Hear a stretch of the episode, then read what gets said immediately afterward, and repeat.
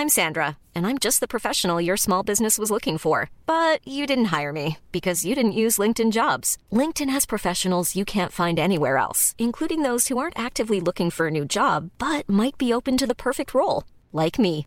In a given month, over 70% of LinkedIn users don't visit other leading job sites. So if you're not looking on LinkedIn, you'll miss out on great candidates like Sandra. Start hiring professionals like a professional. Post your free job on linkedin.com/people today.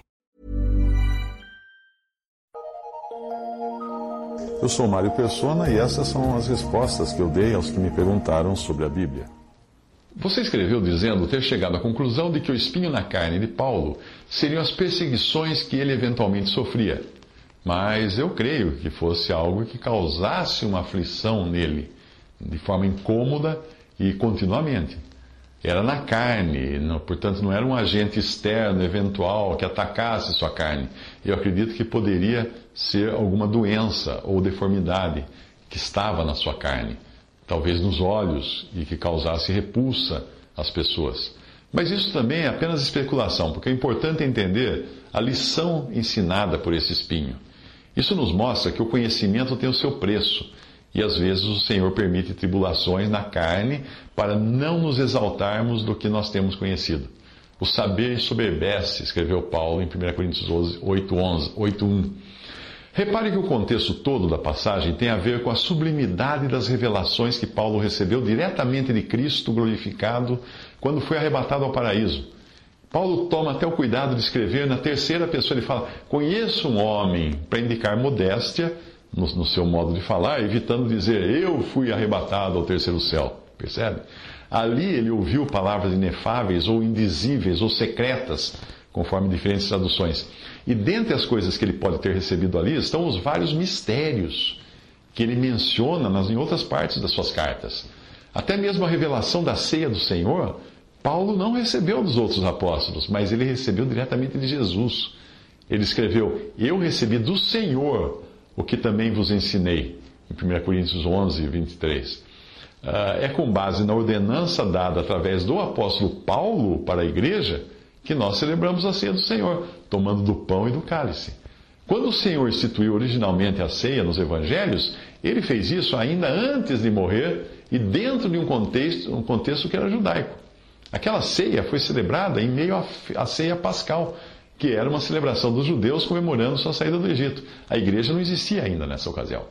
Naquela ocasião, a igreja nem tinha sido formada como seria mais tarde em Atos 2, mas mesmo uh, quando da sua formação, da formação da igreja em Atos 2, os outros apóstolos e os, e os primeiros discípulos ainda não entendiam o que tinha acontecido realmente. Talvez eles pensassem que aquilo tudo fazia parte de um avivamento do judaísmo. E é por isso que eles continuaram frequentando o templo de Jerusalém, até Deus converter o apóstolo Paulo, revelar a ele a verdade da igreja e permitir então que os romanos destruíssem o templo, que era o lugar físico da adoração dos judeus, do judaísmo. Na verdade, foram ao menos nove revelações e mistérios que permaneceram ocultos até serem revelados a Paulo, e que nós não conheceríamos se não existissem as cartas de Paulo dirigidas às igrejas. Nós não sabemos quantas delas uh, quantos desses mistérios teriam sido revelados no, no, arrebatamento que Paulo teve, levado ao terceiro céu, quando ele fala: se no corpo não sei, se fora do corpo não sei, Deus o sabe, uh, e, e, ele chama de, de paraíso esse terceiro céu. Nós não sabemos quais os mistérios foram revelados ali, ou antes ou depois, não, não dá para saber. Mas nós sabemos quais são, pelo menos, os mistérios. Um foi o mistério do Evangelho da graça de Deus que ele fala em Romanos 16, 25 a 26. Outro foi o mistério do endurecimento de Israel por um tempo, do qual ele fala em Romanos 11, 25 a 27. Israel colocado de lado por um tempo para Deus tratar com a igreja. O outro, terceiro, foi o mistério do arrebatamento e da ressurreição do corpo de Cristo. 1 Coríntios 15, 51 a 53, que lá é chamado de mistério. Outro foi o mistério do um só corpo, a igreja. Efésios 3, de 1 a 9. O outro, o quinto, foi o mistério da cidadania ou vocação celestial do crente no corpo de Cristo. Efésios 1, 3 e Filipenses 3, 20 a 21. E quando ele fala mistério, é porque é algo que ninguém conhecia antes, nem os profetas do Antigo Testamento. O outro mistério foi o do propósito de Deus de reunir todas as coisas em Cristo na dispensação da plenitude dos tempos. Efésios 1, de 9 a 10. Depois teve também o mistério da graça de Deus, em Romanos 6,14. Teve o mistério da identificação do crente com Cristo, 1 Coríntios 15, de 1 a 4. Teve o mistério da iniquidade, 2 Tessalonicenses 2, de 6 a 12. Veja quantas revelações Paulo teve o privilégio de receber de primeiríssima mão.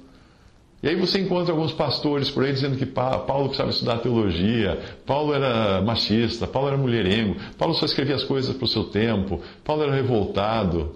Eles não entendem, não entendem o privilégio que teve esse servo de receber mistérios que não haviam sido revelados antes. Deixe de ler as cartas de Paulo e você não vai entender mais nada do que é a igreja e os mistérios que Deus revelou. Sem dúvida alguma, Receber tudo isso de primeira mão já seria motivo bastante para qualquer um se gloriar e se achar o máximo, se achar importante. E é por isso que é mais do que compreensível que Deus tenha colocado um freio dolorido nas pretensões que o apóstolo podia ter de se vangloriar, pois essas pretensões existem em toda a carne humana. Você nunca se vangloriou também de alguma coisa que você tem, que você sabe? Leia cuidadosamente a passagem que fala do espinho na, na segunda epístola de, de, Paulo aos Coríntios. Diz assim: Em verdade não convém gloriar-me, mas passarei as visões e revelações do Senhor. Conheço um homem em Cristo que há 14 anos, se no corpo não sei, se fora do corpo não sei, Deus o sabe, foi arrebatado ao terceiro céu. E sei que o tal homem, se no corpo, se fora do corpo, não sei, Deus o sabe, foi arrebatado ao paraíso e ouviu palavras inefáveis, que ao homem não é lícito falar. De alguém assim me gloriarei eu, mas de mim mesmo não me gloriarei, senão nas minhas fraquezas. Porque se quiser gloriar-me, não serei nécio, porque direi a verdade, mas deixo isto para que ninguém cuide de mim mais do que em mim vê ou de mim ouve. E para que não me exaltasse pela excelência das revelações, foi-me dado um espinho na carne, a saber, um mensageiro de Satanás, para me esbofetear, a fim de não me exaltar acerca do qual três vezes orei ao Senhor para que se desviasse de mim. E disse-me: A minha graça te basta, porque o meu poder se aperfeiçoa na fraqueza. De boa vontade, pois, me gloriarei nas minhas fraquezas, para que em mim habite o poder de Cristo. Por isso sinto prazer nas fraquezas, nas injúrias, nas necessidades, nas perseguições, nas angústias por amor de Cristo. Porque quando estou fraco, então sou forte. Fui nécio em gloriar-me, vós me constrangestes. 2 Coríntios 12, de 1 a 11. Percebe que tudo tem a ver com ele próprio e não com algum tipo de ataque vindo de fora, vindo de homens. O espinho foi na carne, ou seja, em seu corpo natural. E foi dado como algo permanente, para que ele não se exaltasse pela excelência das revelações. Ao mencionar o espinho como um mensageiro de Satanás, logo vem à mente o sofrimento de Jó ao qual Deus permitiu que Satanás afligisse, também atacando a sua carne, ou seja, o seu corpo físico e a sua saúde.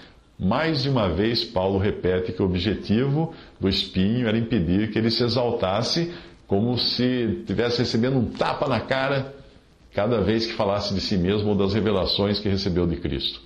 O que ele diz no final não é que esses espinhos seriam as injúrias, necessidades, perseguições, mas ele está apenas dizendo que por ter aprendido que lhe bastava a graça do Senhor, ele podia enfrentar essas coisas tranquilamente, sabendo que quando estou fraco, isto é, sou forte. Ou seja, quando, quando sou injuriado, sofrendo necessidades, perseguições, aí que ele podia dizer e se considerar forte. De boa vontade, depois me gloriarei nas minhas fraquezas para que em mim habite o poder de Cristo. Ele explica isso continuando com uma confissão de que tinha feito papel de tolo ao começar a falar de si por ter sido levado a isso pelos irmãos de Corinto. Ele disse: Fui nécio em gloriar-me, vós me constrangestes. Quanto ao tipo de enfermidade ou deformidade, eu posso apenas conjecturar que poderia ser algo nos olhos. Repare o seu modo de falar em diferentes passagens da sua carta aos Gálatas, na qual, na qual a expressão nem me desprezastes, uh, nem desprezastes isso que era uma tentação na minha carne. Essa expressão poderia significar que os Gálatas não tinham demonstrado repulsa por algum problema físico que Paulo apresentasse. Veja o que ele diz: E vós sabeis que primeiro vos anunciei o Evangelho, estando em fraqueza da carne. E não rejeitastes nem desprezastes isso, que era uma tentação na minha carne. Antes me recebestes como um anjo de Deus, como Jesus Cristo mesmo. Qual é logo a vossa bem-aventurança? Porque vos dou testemunho de que, se possível fora, arrancaríeis os vossos olhos e mos daríeis. Vede com que grandes letras vos escrevi por minha mão. Gálatas 4, de 13 a 15 e Gálatas 6, 11. Aparentemente, Paulo devia ditar suas cartas enquanto outro irmão escrevia e, eventualmente, introduzia algo do seu próprio punho, como ele fez nessa carta aos Gálatas, usando de letras grandes. Numa outra passagem, no capítulo 23 de Atos, nós vemos Paulo agindo de modo estranho. Para, era estranho ele agir assim para um ex-fariseu, era estranho, porque o ex-fariseu certamente saberia reconhecer o sumo sacerdote da religião judaica. Mas quem sofre de problemas na vista tem dificuldade para reconhecer pessoas de longe. Veja o que ele diz. Pondo Paulo os olhos no conselho, disse: Homens e irmãos, até o dia de hoje tenho andado diante de Deus com toda boa consciência. Mas o sumo sacerdote Ananias mandou os que estavam junto dele, perto dele, que o ferissem na boca. Então Paulo disse: Deus te ferirá, parede branqueada. Tu estás aqui assentado para julgar-me conforme a lei, e contra a lei me mandas ferir? E os que ali estavam disseram: Injurias o sumo sacerdote de Deus? E Paulo disse: Não sabia, irmãos, que era o sumo sacerdote, porque está escrito: Não dirás mal do príncipe do teu povo. Atos 23, de 1 a 5. Numa época quando ainda não existiam oftalmologistas, optometristas, óticas ou qualquer coisa assim, uma pessoa com problema de visão precisaria se valer de algum tipo de lente, lente precária, para ler ou escrever, ou então escrever em grandes letras para conferir o que estava escrevendo, como Paulo fala que estava escrevendo em grandes letras. A lente mais antiga já descoberta, tem 3 mil anos. Ela foi encontrada nas ruínas de um palácio assírio no Iraque. E era uma rodela, uma rodela de cristal polido, que pode ter sido usado como lente para ler e escrever, ou para fazer fogo, né, com a ajuda do sol, para ampliar a luz do sol, ou até ter sido usado em algum telescópio rudimentar. Ah, que o Senhor permitiu essa condição de enfermidade ou fraqueza na carne de Paulo para lidar com o perigo dele se ensoberbecer, se gloriar das coisas que recebeu, isso não há dúvida. Quanto à origem dessa condição, podemos apenas espe especular por passagens como essa que eu disse, inclusive aquela que ele disse que os Gálatas estavam até, até desejosos de doar os olhos para ele. Pode ter sido que tenha acontecido esse problema dele depois de ele ter sido apedrejado até a morte em Atos 14 que aconteceu antes dele escrever aos Gálatas, o que poderia tê-lo deixado com o rosto bastante desfigurado e os seus olhos afetados, de tanta pedrada que ele levou. Há quem diga que o problema seria ainda decorrente do seu encontro com o Senhor na estrada para Damasco, em Atos 9, quando, indo no caminho, aconteceu que, chegando perto de Damasco, subitamente o cercou um resplendor de luz do céu. E Saulo levantou-se da terra, abrindo os olhos, não via a ninguém e guiando-o pela mão, o conduziram a Damasco, e esteve três dias sem ver, e não comeu nem bebeu, ou seja, ele ficou cego três dias. Atos 9, 3 e Atos 9, versículos 8 ao 9. Mas só seria este o caso se a cura que ele recebeu depois não tivesse sido completa, e parece que foi. Uh, foi completa. Ananias foi, entrou na casa, impondo-lhe as mãos, disse: Irmão Saulo, o Senhor Jesus que te apareceu no caminho por onde vinhas, me enviou para que tornes a ver e sejas cheio do Espírito Santo. E logo lhe caíram dos olhos como que umas escamas, e recuperou a vista e levantou-se e foi batizado. Atos 9, 17 e 18. De qualquer maneira, o espinho na carne foi dado depois da sua, da sua ascensão ao terceiro céu ou ao paraíso. Então não poderia ser resultado dessa cegueira que aconteceu até no momento da sua conversão.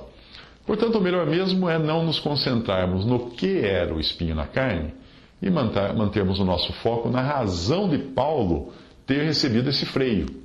Todos nós temos mais ou menos motivos de nos gloriarmos, não é? Em diferentes medidas, o Senhor permite que nós passemos por dificuldades, enfermidades, tribulações, para aprendermos que nada somos em nós mesmos, mas dependemos dele em tudo. O profeta Jeremias escreveu assim: escreveu, diz o Senhor não se glorie o sábio na sua sabedoria, nem se glorie o forte na sua força, não se glorie o rico nas suas riquezas, mas o que se gloriar, glorie-se nisto, em me entender e me conhecer, que eu sou o Senhor, que faço beneficência, juízo e justiça na terra, porque destas coisas me agrado, diz o Senhor. Jeremias 9, 23 a 24. Paulo repete parte deste versículo por duas vezes nas suas cartas, demonstrando que aquele que se gloria, glorie-se no Senhor. Isso está em 1 Coríntios 1, 31 e 2 Coríntios 10, 17.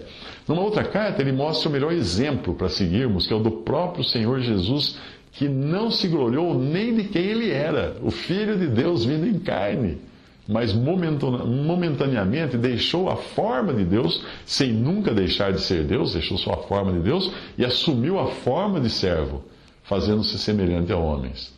A passagem começa nos exortando a nada fazermos por, por vanglória palavra que se origina em vã glória, ou seja, glória que é vã, que não presta para coisa alguma.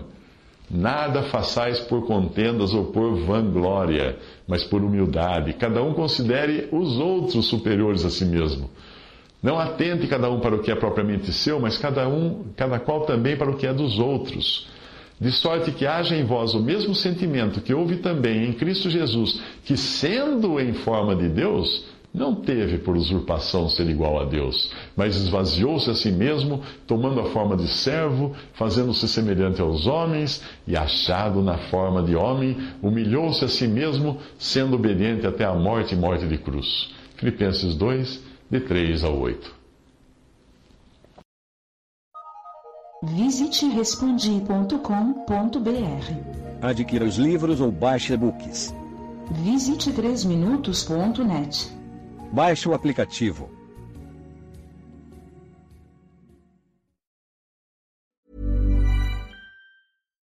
Hi, I'm Daniel, founder of Pretty Litter. Cats and cat owners deserve better than any old-fashioned litter. That's why I teamed up with scientists and veterinarians to create Pretty Litter. Its innovative crystal formula has superior odor control and weighs up to 80% less than clay litter. Pretty Litter even monitors health by changing colors to help detect early signs of potential illness. It's the world's smartest kitty litter. Go to prettylitter.com and use code ACAST for 20% off your first order and a free cat toy. Terms and conditions apply. See site for details.